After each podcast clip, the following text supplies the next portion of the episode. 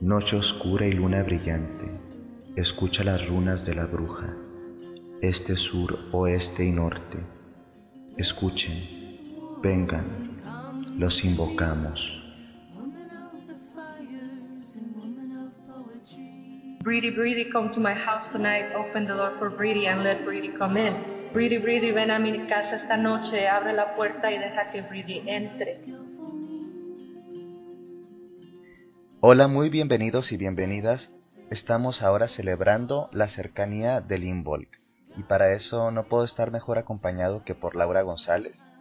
Es mi colega, es eh, mi compañera también en la revista El Caldero y durante mucho tiempo ha estado en los medios eh, informáticos y también los medios de comunicación acerca que hablan acerca del neopaganismo, principalmente a través de sus participaciones en el Pagans Tonight en su versión español y en otros foros como Café Pagano Colombia y también tengo entendido en Isadora, sí que es también un espacio para hablar acerca de, de temáticas neopaganas.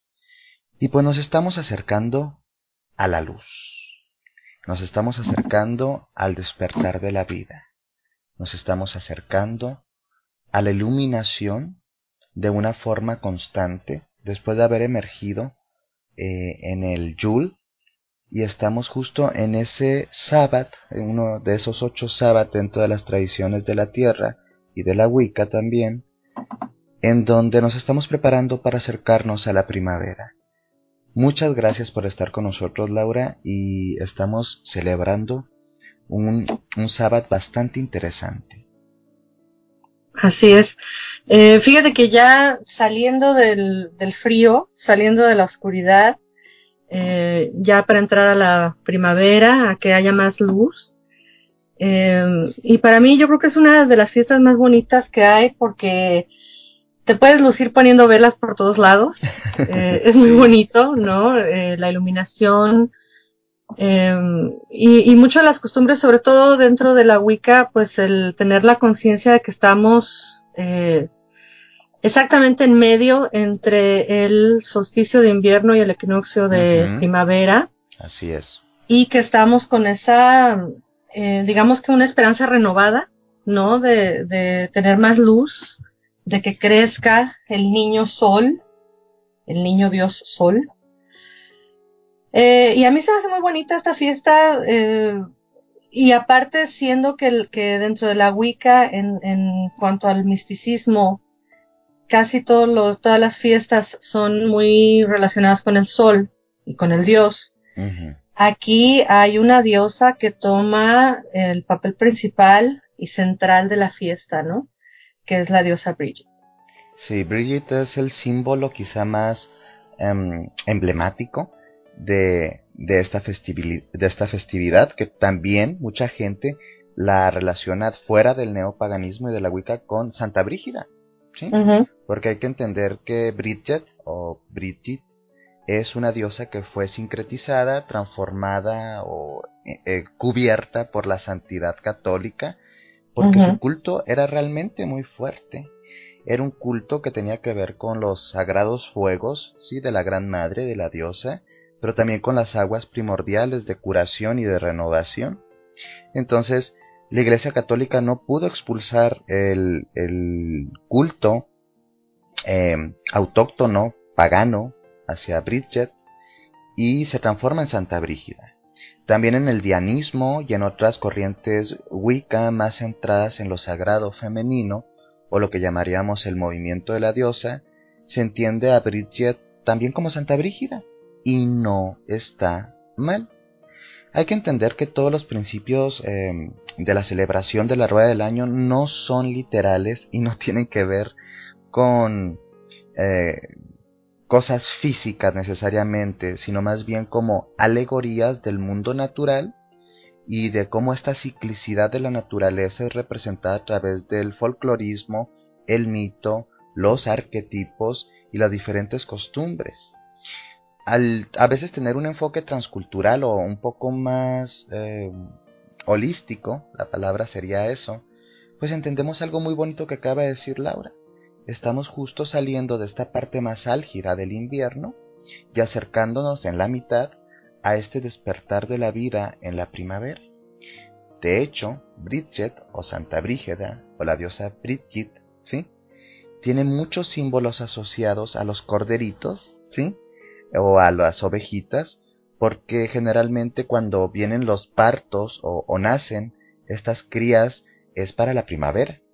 Entonces todavía están en gestación. Involk es algo interesante. Y viéndolo desde el punto de vista transreligioso y transcultural, eh, varía de fechas, Laura. Generalmente esas fechas eh, pues son del, tengo entendido, 30 y, sí, los últimos, el 31 o, los últimos de enero. Y se celebra también el 1 y el 2. Pero en la Wicca tengo entendido que más bien es el 2.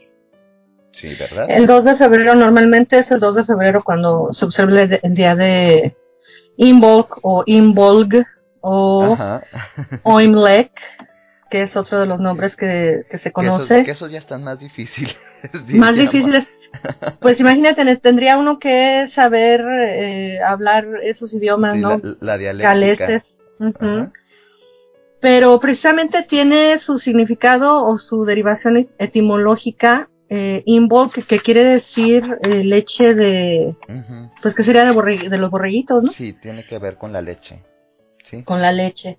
E incluso se dice que en tiempos antiguos eh, movían incluso todavía más las fechas, porque eh, dependiendo de, ahora sí que literalmente dependiendo del clima y de cómo estuviera dándose aquello de, de los animalitos, eh, porque es el tiempo cuando empiezan con la lactancia, ¿no? Entonces, pues de ahí viene precisamente el, el, nombre, ¿no? El, más este, difícil, Oy Milk, que se me hace muy, muy em, cercano a como se dice leche en inglés, leche, que es, milk. Así es. Y Oimlek es, eh, tiene por ahí cierta cercanía, ¿no? Hoy, hoy milk. Metafóricamente también hablamos de cuando el Yul, ¿sí?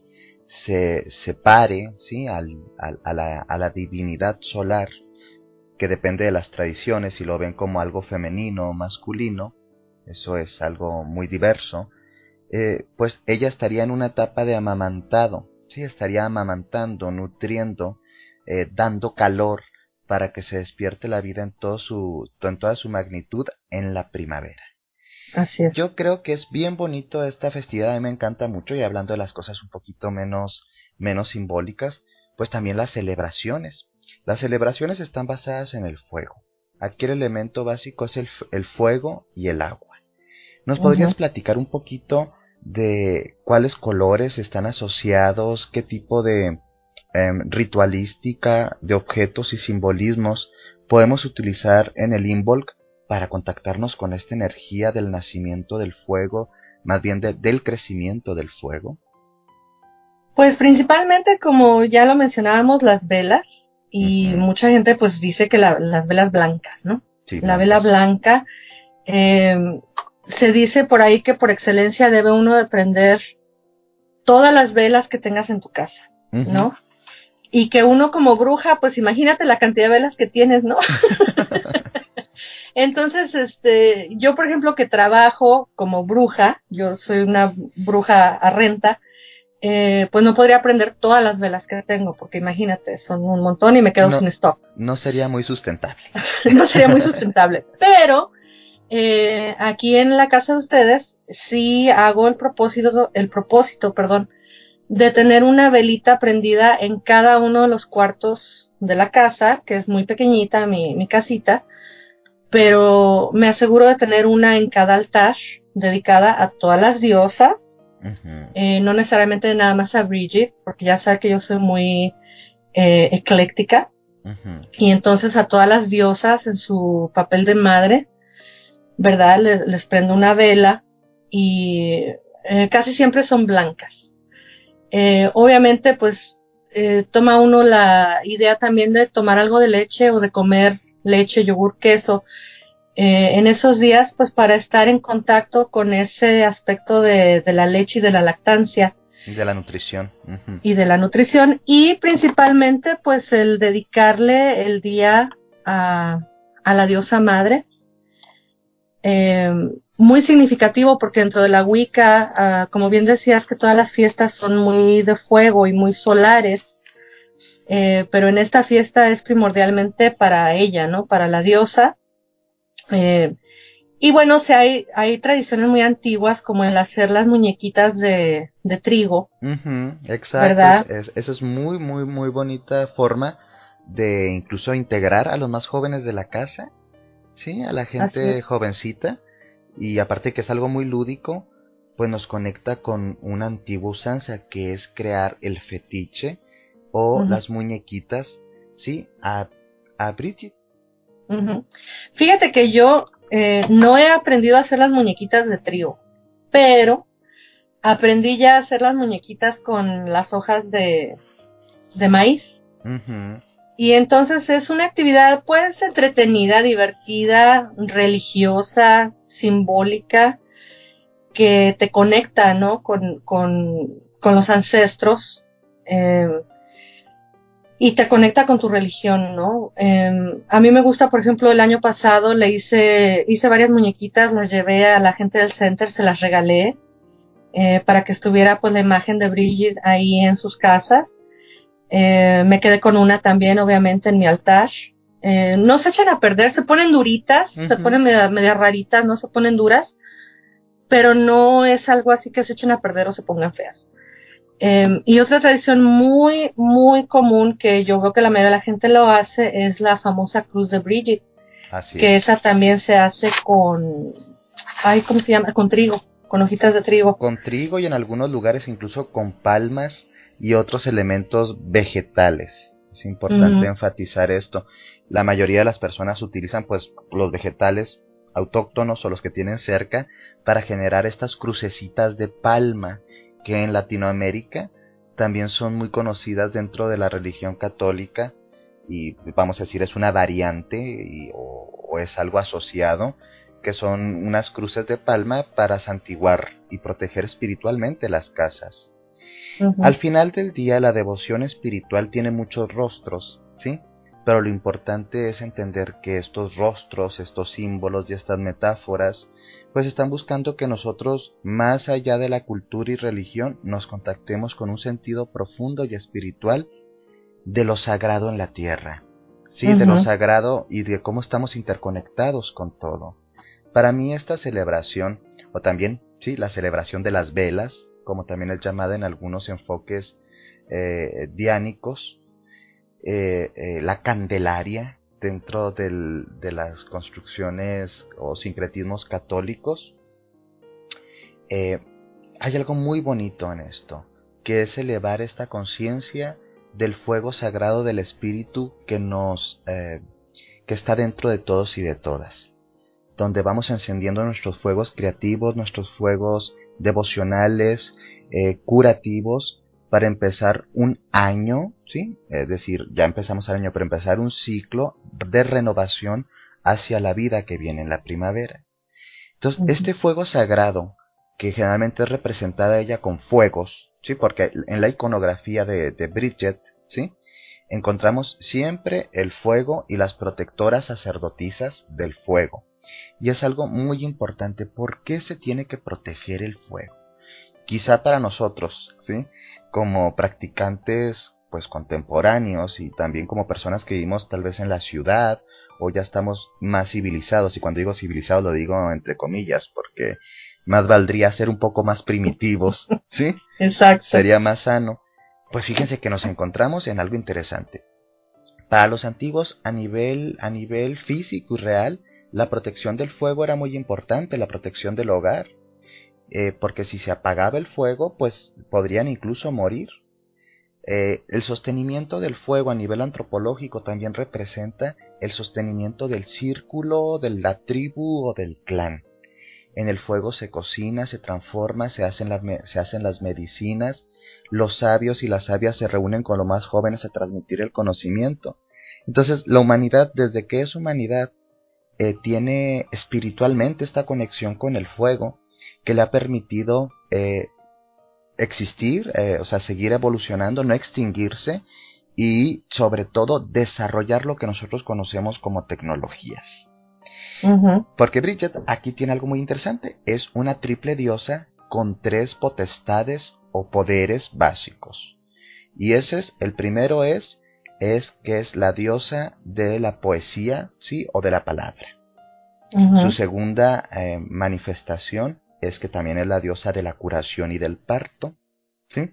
Y su tercera es de las artes y de la herrería, sí, de, de la metalurgia le llamaríamos.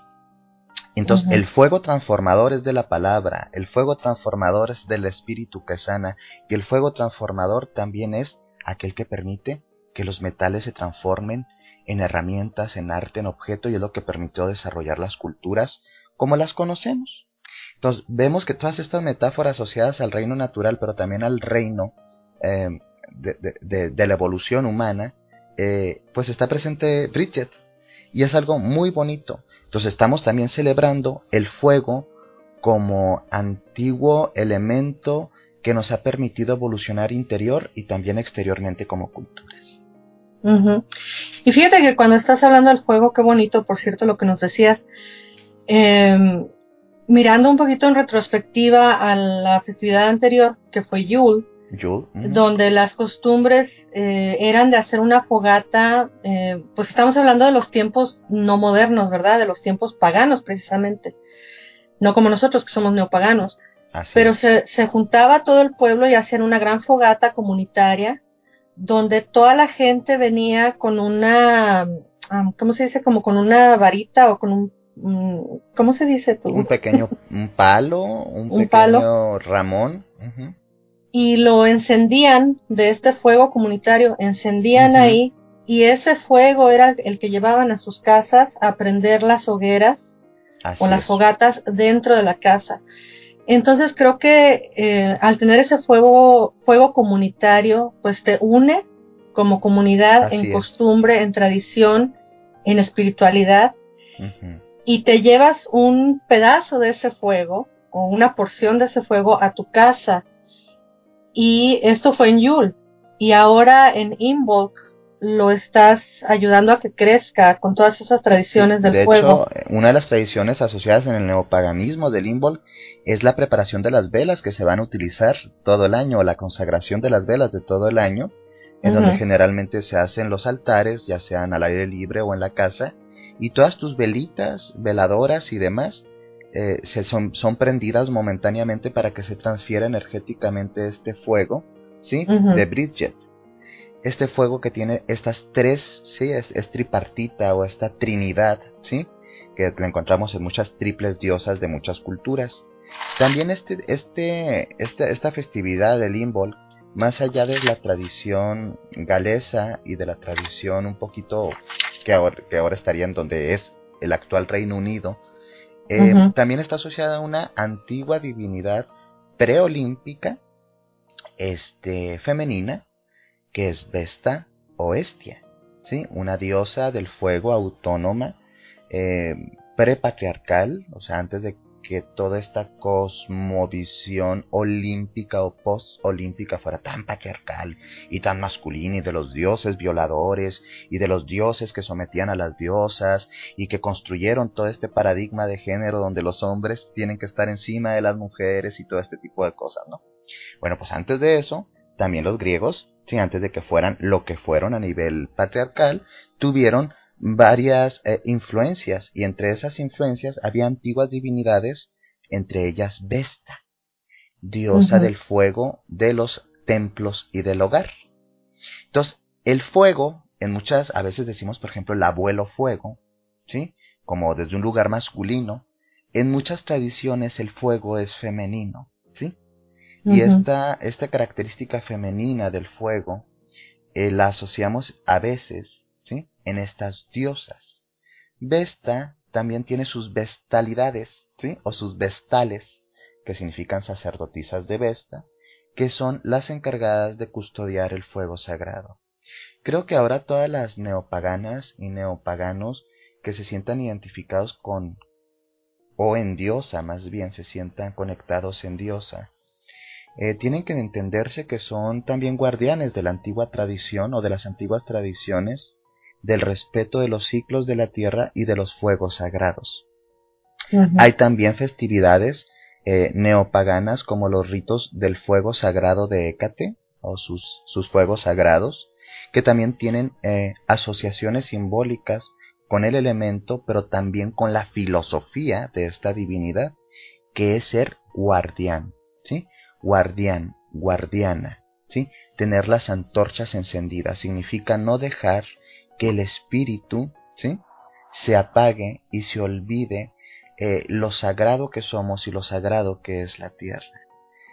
Eh, para mí es algo muy importante porque más allá del ritualismo y más allá de, los aspectos que son muy importantes, evidentemente, eh, clericales de estas fechas, pues están los aspectos devocionales.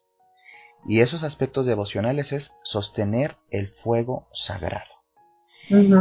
Cuando uno está encendiendo una vela y lo está haciendo en, el nombre del gran espíritu de la vida, la divinidad, eh, la gran madre, Dios, diosa, como tú le llames, ¿sí? Te estás conectando con memorias ancestrales que muchas culturas han tenido. Entonces, hace cuenta que haces un gran eco espiritual donde toda esa carga energética arquetípica se conecta a ti. Entonces, prender velitas, entre comillas, en Involk no es algo ligerito. Estás conectándote a antiguas usanzas que despiertan poderes tanto en tu psique como, como con todo tu linaje ancestral, con todo el linaje ancestral de la humanidad. Y eso es hermoso.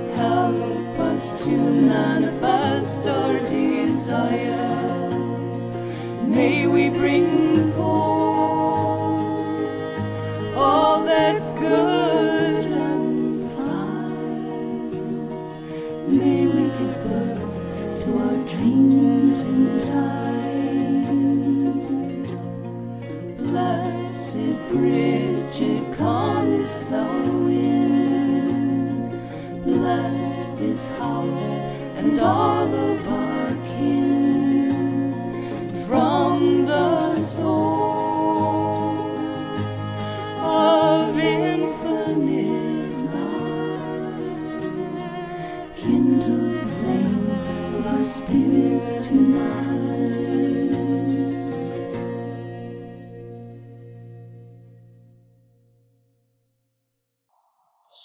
Yo creo que algo de lo, el, el entender, ¿no? Que todas estas costumbres que son tan antiguas, eh, porque incluso se habla del festejo de Bridget eh, tan, tan antiguo como el siglo XII, ¿no?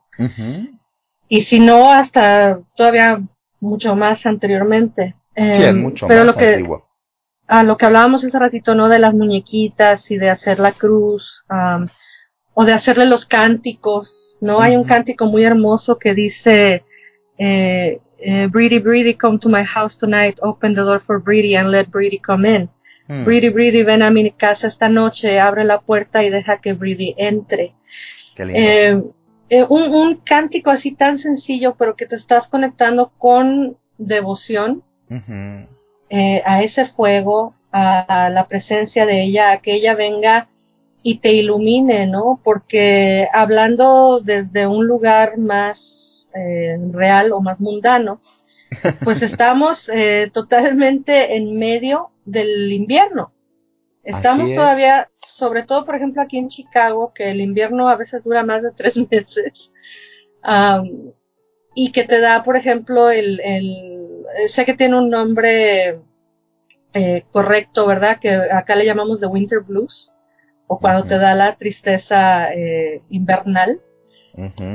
Y el tener la, la conexión, la esperanza, la renovación de que la luz va a regresar, de que es un ciclo más que estás pasando, es un giro más de la vuelta, de la, de la rueda. Y que te estás conectando, como decías tú, con costumbres y usanzas ancestrales, que aquí no nos está haciendo falta la luz porque tenemos luz eléctrica, sobre todo acá en las ciudades, ¿no? Donde rara vez puedes ver las estrellas. Entonces, entonces no valoramos el poder del fuego a veces, Así porque es. todo es artificial.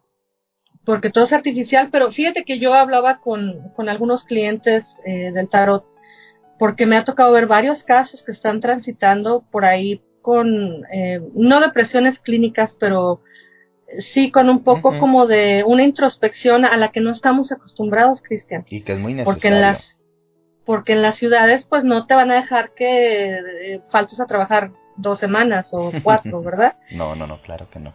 Y entonces a la gente se le hace muy extraño sentirse así tan, tan introspectivos, tan cerrados, tan, am, hasta se les hace raro que se sienten bien estando enclaustrados.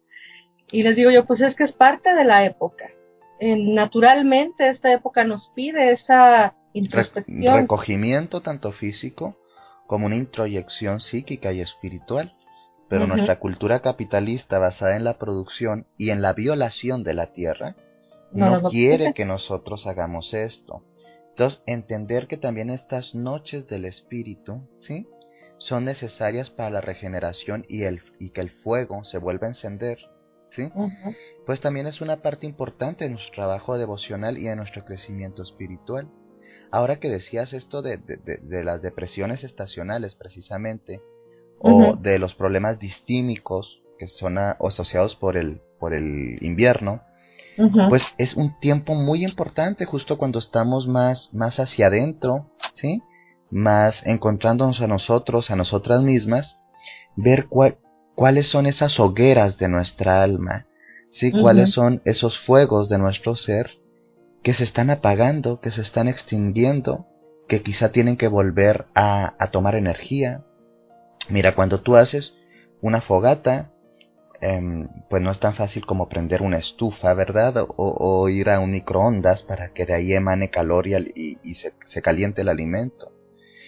En las fogatas siempre tienes que tener, aparte de, de los eh, instrumentos correctos o, las leñas o los pedazos de madera correctos, eh, tienes que tener un poco de yesca o un poquito de madera suave para poder encender.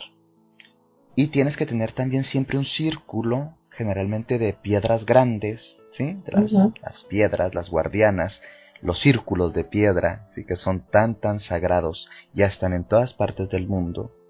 Y contiene esta hoguera para que no se extinga o incendie las orillas de la hoguera.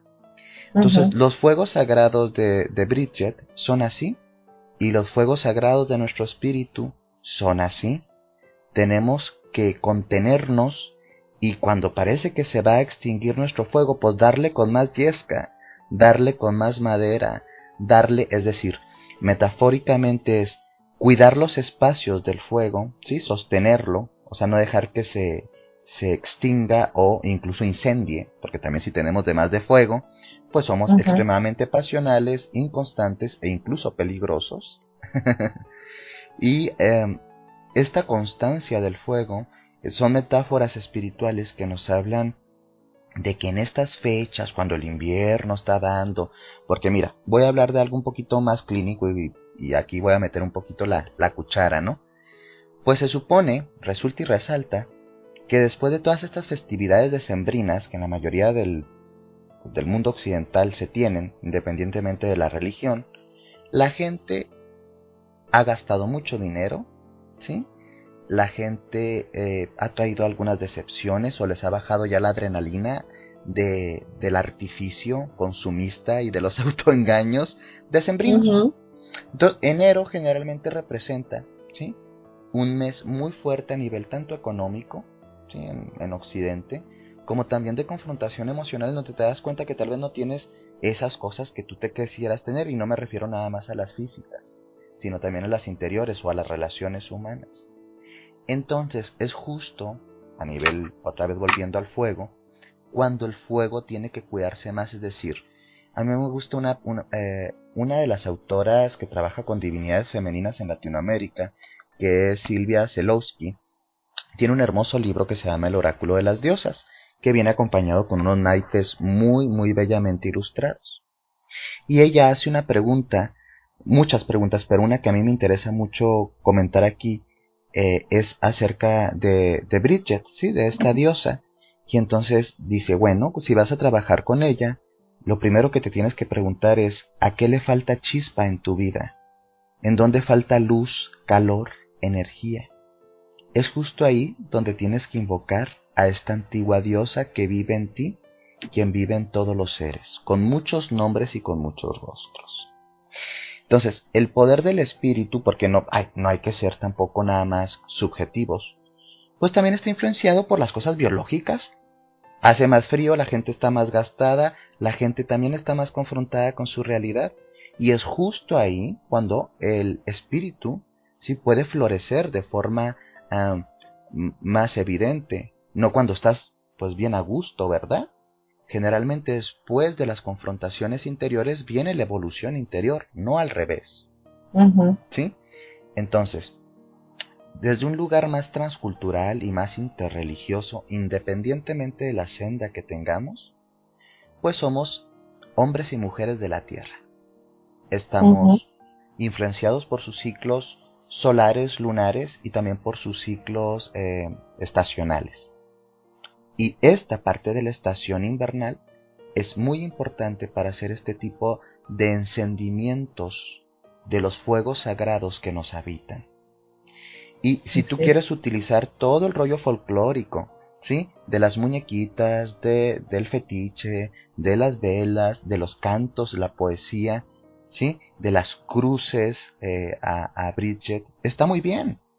Pero de nada va a servir todo esto porque caemos en un lugar de fetichismo absurdo, ¿sí? Y si no internalizamos el, el, lenguaje espiritual y entendemos estos códigos simbólicos para entender lo más hondo, que es nuestra evolución con la Madre Tierra como parte de la Madre Tierra. Entonces, cuando yo hago celebraciones o, me invitan a hacer celebraciones, pues trato de enfatizar mucho esto, porque, y aquí pues es mi muy humilde opinión que igual no es tan, tan humilde en este sentido. Me da tristeza a veces encontrar que en la mayoría de las religiones lo que nos sobra son prácticas y rituales, pero nos falta mucho sentido y devoción. ¿Sí? Entonces, por eso la perspectiva del fuego de Bridget tiene que ver más con el espíritu y no tanto con las cosas que, ¿qué es lo que tengo que hacer en esta fecha? ¿De qué color tengo que vestirme? ¿Cuáles son las velas adecuadas? Creo que es importante, pero no es lo más importante. Es, eh, se trata del fondo y no de la forma. Excelente. Sí, mira, tú ya me resumiste, ya es como soy torero. Eh, ex- ex- excelente, excelente, sí. Sí, porque eh, a mí me ha tocado, ¿no? Con, al- con algunas personas que vienen a estudiar aquí al centro o incluso con eh, familiares o amistades que me preguntan, ¿y tú qué haces? Pues prendo una vela. Prendo una vela, pero ¿desde dónde la estoy prendiendo? claro. Eh, ¿Qué chispa divina le estoy dando?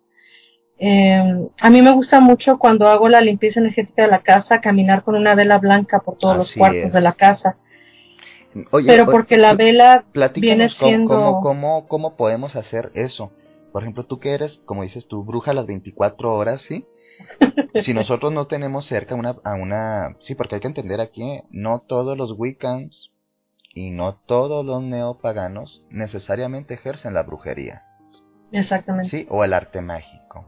Y no todas las brujas y toda la gente que trabaja con artes mágicas necesariamente son neopaganas o Wiccans. Exactamente. Entonces, ¿cómo le podemos hacer un ritual de purificación? Sí, para nuestra casa, negocio o espacio físico. ¿Cómo nos podría, cómo lo podríamos hacer? Pues una manera muy sencilla que yo eh, aprendí creciendo en casa y, y ya lo modifiqué de grande con eh, los estudios y las enseñanzas de gente como por ejemplo Selina Fox. Eh, una muy sencilla es si tú tienes por ahí un panderito, una sonaja o algo que haga ruido, o si quieres agarrarte una cazuela y una cuchara, con eso, pero la idea es que hagas ruido. Eh, porque estamos hablando de las vibraciones que están por ahí pegadas, estancadas en las esquinas de tu casa. Ok. Eh, y entonces te vas por toda la casa haciendo ruido y puedes ahí hacer algún cántico si tú lo crees necesario. A mí me gusta mucho, por ejemplo, decir en esta casa vive puro positivismo, cualquier otra cosa se va ahora mismo. Y voy haciendo, ¿no? Mi ruido con el pandero en todos los cuartos y después, eh, de manera ritualística, ya eso es a nivel personal, ¿verdad? Cada quien como, como crea necesario o correcto, ritualísticamente cargar una vela blanca con su energía positiva, con el favor de Dios y diosa, ¿verdad? Y con las bendiciones de ellos. Y eh, a mí me gusta pasearme por todas las esquinas de todos los cuartos de la casa y voy diciendo pues lo que sale de mi corazón, de mi intuición, de mi creatividad. Por ejemplo, en mi cuarto de computadora digo, eh, Dios hay Dios, bendigan este cuarto, con energías de comunicación, claridad, espiritualidad, eh, que no haya falsedad, etcétera, ¿no? Eh, algo muy importante, uno de los cuartos que se me hace siempre muy importante para bendecir es la cocina. Claro, es, Obviamente. es lo que te iba a comentar, porque ahí reside el fuego del hogar. Y entonces siempre ponerle su bendición a la estufa, a los enseres, al refrigerador, a la despensa. Y mientras voy haciendo un pentáculo con la vela, pues voy decretando eh, que en esta casa siempre haya alimento, eh, que siempre haya prosperidad, que podamos invitar a gente, que quien venga a esta, a esta mesa a compartir alimentos con nosotros sea bendecido, eh, que nunca tengamos sed, que nunca tengamos hambre. Entonces, eh, en la cocina, que es uno de los cuartos más importantes, si no es que el más importante de la casa, eh, a mí me gusta pasar por todos lados y bendecir todo, la estufa, el refrigerador, eh, los enseres, el microondas, el tostador, etcétera. Eh, y siempre enfatizar lo que deseas, ¿no? Entonces decir que en esta casa siempre haya prosperidad, que haya suficiente alimento, agua, eh, los nutrimentos, ¿verdad? Cosas sanas. Eh, incluso eh, en lo que es la, mm, los lavabos, los lavaderos, sellar las tuberías para que no entre nada negativo y para que se lleve todo lo, lo sucio, ¿no? Que estás eh, ahí lavando. Y el baño también se me hace un cuarto muy, muy importante porque es el único cuarto donde estamos completamente solos y completamente desnudos. Y entonces es muy importante pedirle a los dioses que te bendigan ese cuarto y que te bendigan a ti cuando estás en ese cuarto, que te limpien eh, tu cuerpo físico y que te ayuden a limpiar y a deshacerte de toda aquella negatividad que se te pudiese haber pegado, digamos, durante el día, ¿no? Cuando estás trabajando o en la calle o etcétera. Em, y con una vela, con una vela pasar por todos los cuartos de la casa, eh, en la puerta de entrada obviamente bendecir el, arco de la puerta, bendecir la puerta, pedirle a los dioses que únicamente entre energía positiva, eh, las ventanas de igual modo, sellarlas, bendecirlas, pedir que entre la luz, que entre el sol, que entre el viento y que entre pura positividad. Eh, es muy importante siempre cuando está uno haciendo este tipo de trabajos de pedir lo que tú quieres, lo que deseas y de enfatizar en lo que deseas y lo que sientes que te está faltando, pedirlo como que ya está, como que ya es parte de tu casa. Porque si tú te concentras en decir que no haya esto, que no haya aquello, es como que lo estuvieras pidiendo, ¿no? Entonces, eh, y si te equivocaste, pues tampoco te vayas a por ahí a desgarrar las vestiduras, ¿no? Si dijiste algo que no deseabas, pues ni modo, eh, vuélvelo a parafrasear de una manera positiva. Y esa vela, eh, yo normalmente la dejo en el altar principal de la casa, porque tengo muchos altares en mi casa, benditos sean los dioses, pero tengo uno que es el principal, y entonces ahí en ese altar dejo esa vela, la dejo que se consuma completa, siempre teniendo mucha precaución, ¿verdad? Si uno sale, pues hay que apagar la vela y cuando regresas volverla a prender, pero dejar que se consuma por completo para que mm, continúe emanando esa luz y continúe trabajando porque fue una vela que tú cargaste específicamente para hacer ese trabajo, ¿no?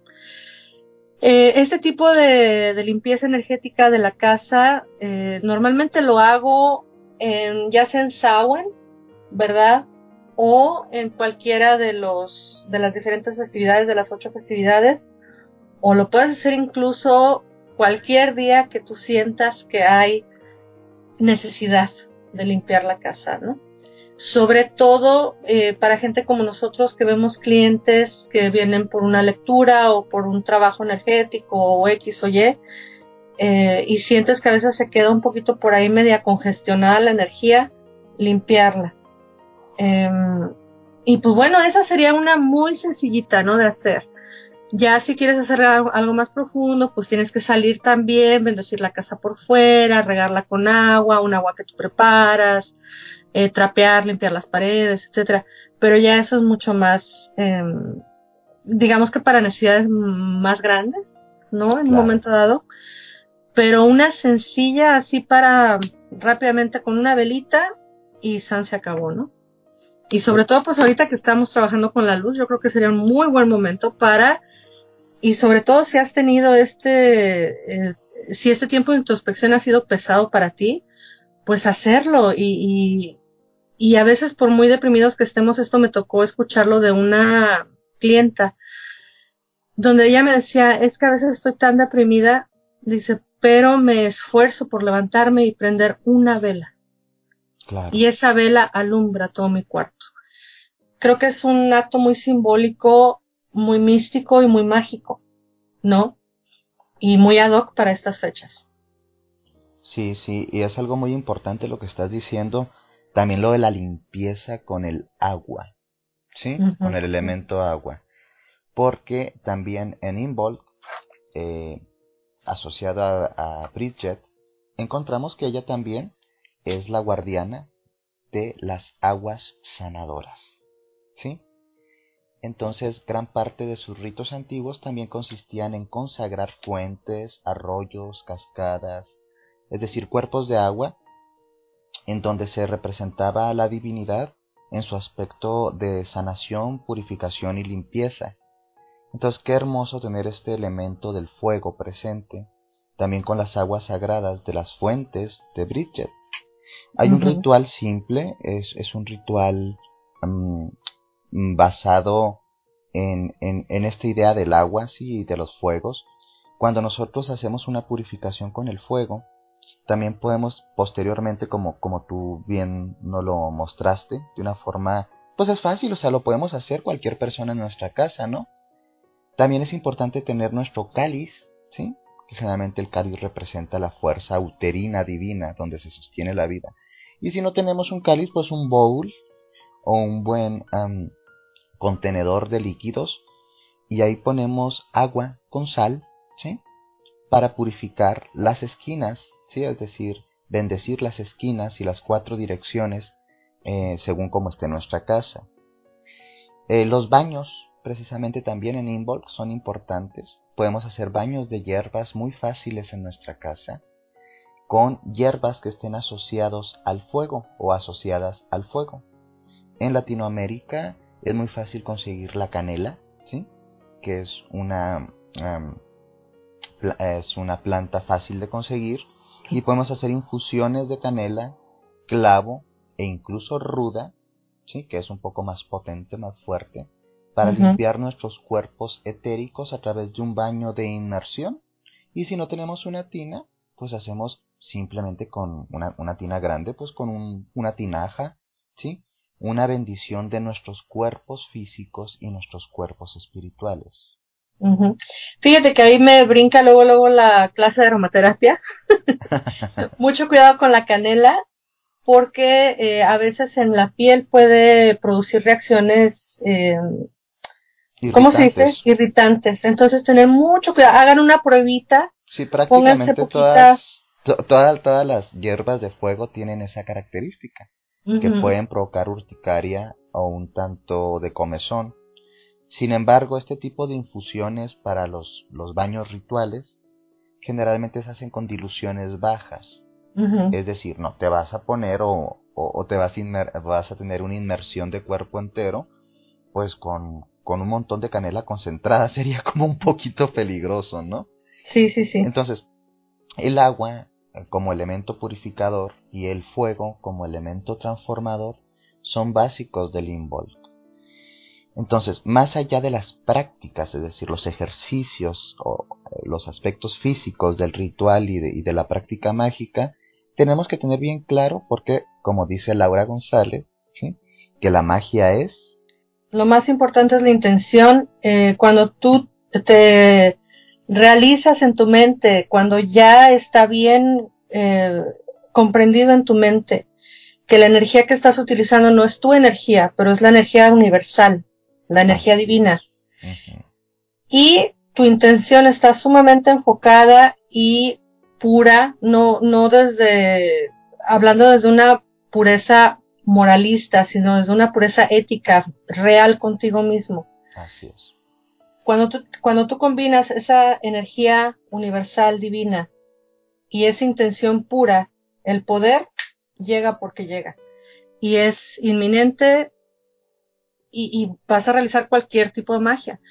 Hay magia obviamente ritualística, ¿verdad? Como dentro de la Wicca, y hay magia folclórica, que lo que estábamos hablando ahorita de los baños y de la limpieza de la casa. Hay que, hay que, entender que toda esta parte que estamos comentando tiene que ver con la magia de cocina eh, la magia verde y a la vez la magia folclórica o de práctica del pueblo, que no por eso es una magia que, que sea vulgar o que esté demeritada, porque es la magia cotidiana. Exactamente. Ahora vamos a hablar ¿sí? del aspecto ritualístico o de la alta magia o la magia ritual, ¿sí? que eso ya tiene que ver más con tu tipo de covenant, de coven, de, de círculo, Em, de congregación religiosa o incluso de templo. El Involk es bueno, el es celebrado por prácticamente todos los neopaganos. Pero pues depende si vas a ser Wiccan, ¿sí? Por ejemplo, generalmente en, las tradiciones Wiccan vamos a encontrar que hay pues el, la creación del círculo, la invocación de los cuatro elementos, toda la liturgia que tiene que ver con, con la Wicca, y generalmente se trabaja con las energías tanto femeninas, que llamaríamos femeninas, y masculinas, que también es una forma de llamarle, y es Dios y diosa. En una de las tradiciones específicas de la Wicca, que es la Wicca diánica, ¿sí? que mayoritariamente es representada por Susana Budapest, pero que no es la única Wicca diánica, ¿sí? se trabaja únicamente con energía femenina, entendiendo que de ella se emanan todo eso que llamamos también femenino y masculino. En las tradiciones centradas en, en, diosas, ¿sí? que no son Wiccans, es decir, lo que yo ejerzo, que es la espiritualidad de la diosa, pues el trabajo básicamente es con alguna de las emanaciones, rostros, manifestaciones de la Gran Madre, en este caso, Bridget. En otras que no son, ¿sí? Teístas, porque hay neopaganos que no son teístas. Es decir, no tienen figuras asociadas que son antropomórficas o ginecomórficas de, la divinidad, pues lo hacen a través de esta cosmovisión subjetiva del gran espíritu, ¿sí? que se parece mucho al nativismo americano y algunos nativismos latinoamericanos. Es decir, hay un montón de formas de hacerlo. Incluso a mí me ha tocado ver, como en México, eh, gente muy devota católica, que se percibe católica, pero que tiene todavía muchos sincretismos que llamaríamos paganos, ¿sí? En el buen sentido de la palabra, ni peyorativo para los neopaganos ni peyorativo para los católicos. Pues hacen un montón de fetiches el día de la Candelaria. Exacto. Este, prenden hogueras, queman el mal, ¿sí? Limpian las casas, purifican con agua bendita los cuerpos y los espacios. Y ahí es cuando nos damos cuenta que hay una delgada línea entre todas las tradiciones espirituales que, lejos de separarnos, nos une sin ser iguales, pero eh, contiene los sentidos profundos de las necesidades espirituales de todas las personas. Entonces, aquí es donde yo sí quiero enfatizar un montón. Yo no me, yo no me considero una persona purista a nivel de tradiciones esotéricas, espirituales o religiosas.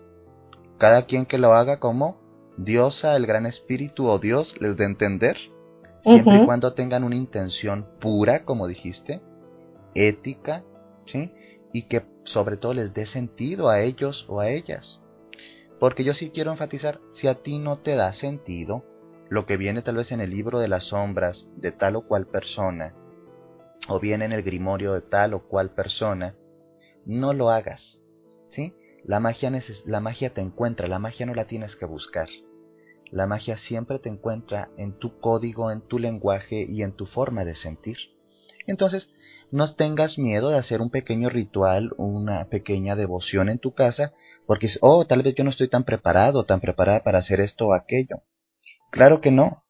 O sea, tú estás preparada en el momento en que tu espíritu tiene la necesidad. Claro, después iremos aprendiendo más cosas y nos vamos, este, vamos a decir, especializando en ciertas áreas. Pero que no sea un límite o un atavismo que esto será lo correcto, esto no será lo correcto, esto será bueno, esto será malo. Entonces es algo muy particular que yo, sobre todo este comentario va para la gente más nueva dentro de las tradiciones neopaganas. Es decir, no tengan miedo a ejercer un ritual, no tengan miedo a ejercer una devoción cuando su intención es buena, es pura y su espíritu les está hablando. Exactamente. Y hablando de, los sincretismos tan maravillosos que hay o de esa em, de esos lugares comunes donde te llegas a encontrar con otras religiones o con otros estilos de espiritualidad. Eh, por ejemplo, el Día de la Candelaria, ¿no? En México, donde todo el mundo está haciendo tamales y eh, atole, pues agarra tu atole y ponle un poquito de canela y piensa que el tamal fue hecho con fuego y que viene con el maíz de la tierra y a la hora que le pegues la mordida a ese tamalito tan rico, pues conéctate con nuestros ancestros mexicanos, mexicas, o con los ancestros que descubrieron el fuego o, o X, o sea, el acto mágico está en ti no en lo que tengas alrededor tuyo. ¿No? Es complicado porque casi siempre eh, la mayoría de las personas que ejercemos una espiritualidad neopagana en Latinoamérica o en habla hispana en general, eh, venimos de tradiciones judaicas cristianas, entonces eh, estuvimos acostumbrados la mayoría a seguir pautas clericales de líderes, entre comillas, ¿sí? Y realmente el- la senda neopagana es una senda, bueno, las sendas neopaganas en su mayoría son sendas iniciáticas. Es decir, te inicias, ¿sí? Y le sigues. Es decir, aquí no hay ni salvadores, ni salvadoras, ni autoridades, claro. Hemos de respetar a quien son los ancianos o son los antiguos dentro de nuestra tradición y a nuestros maestros que nos precedieron. Pero ese no es un impedimento para que tú explores tu, tus necesidades espirituales porque no encuentras un coven o porque no encuentras un maestro o una maestra. Entonces, Imbolc, así, para cerrar el tema y, ir cerrándolos, es esta festividad de las ocho, ¿sí? Eh, eh, de las ocho festividades o sabbats de la tierra que tenemos en común la mayoría de los nos- neopaganos, en donde Bridget es la figura central en muchos sentidos, pero más allá de Bridget, Vesta o las diosas o divinidades del fuego, está también esta idea del espíritu que se manifiesta como un fuego transformador que nos habita a todos y a todas y lo podemos utilizar tanto en nuestros cuerpos como más allá de nuestros cuerpos. Sí, ¿tú cómo la ves, Lau? A mí me parece maravilloso la, la tradición y tantos sincretismos que hay en el mundo. Eh, te hablaba yo hace un momento y no sé si lo podemos agregar así rápidamente de la marmota. Ah, la marmota esa es bien buena porque yo desconozco totalmente el tema y me lo platicó Laura y me dio tanta risa. Primero por, por porque es simpático, pues me parece muy simpático los animalitos, la, mar- la marmota se me hace muy, muy graciosa. Pero sobre todo que acá en México, o al menos yo, no lo conocía a fondo. Lo había oído como así muy, pero creí que era algo chusco. Platícanos, ¿qué es eso de la marmota que se celebra en estos días también? Pues fíjate que la tradición se cree que viene precisamente de los festejos de Imbolc y del culto a Bridget, donde, eh, como ya lo hemos mencionado en anterioridad, estamos precisamente en el punto central entre el eh, solsticio de invierno y el equinoccio de el solsticio de invierno y el equinoccio de primavera Ajá. y es el punto central. Estamos a la mitad del invierno. Y entonces se cree que, eh, primero te voy a decir qué es la lo del Día de la Marmota. El Día de la Marmota se festeja aquí en Estados Unidos, sobre todo en el estado de Pensilvania, donde hay una marmota que tiene un nombre muy chistoso que se llama Puxatani Field. El pueblito se llama Puxatani en Pensilvania y es una marmota que eh, la sacan de su casita y se dice que si la marmotita ve su sombra, o sea que si está muy soleadito el día y la marmota ve su sombra, es que el invierno todavía va a estar largo y frío. Pero si la marmota sale y no voltea a ver su sombra y está así como nubladón y feo el día, quiere decir que ya está por terminarse el invierno.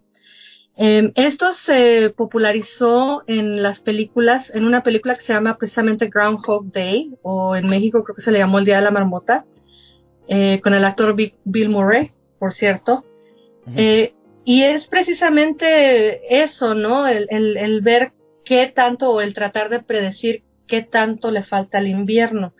Pero fíjate que se cree que tiene sus orígenes en precisamente en el día de, de Imbolc, porque se dice que había una, una bruja divina que se llama um, y creo que lo estoy pronunciando mal, obviamente, Mm.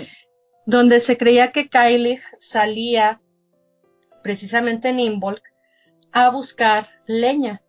Y entonces se cree que si el día está muy bonito, precisamente está bonito para que Kylie pueda salir a buscar su leña, regresar a su hogar y entonces el invierno continúa otras seis semanas.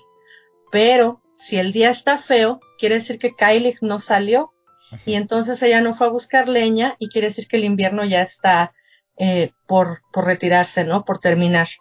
Eh, obviamente es una, una historia folclórica muy linda y eh, pues sabemos con la ciencia, ¿verdad? Que bueno, el invierno no va a acabar pues hasta el 21 de marzo, ¿verdad? Que es cuando llega la primavera. Pero son estas creencias que son tan antiguas, tan paganas, tan tradicionales y que aquí, por ejemplo, a mí se me hace muy simpático que en Estados Unidos se festeja porque es algo que lo ponen hasta en la tele, ¿eh? y Puxatali Field es así muy famosa, marmota y todo el mundo la conoce. Y es algo que tiene orígenes eh, paganos, ¿no? Entonces... Eh, que finalmente paganos de la tierra. Exactamente.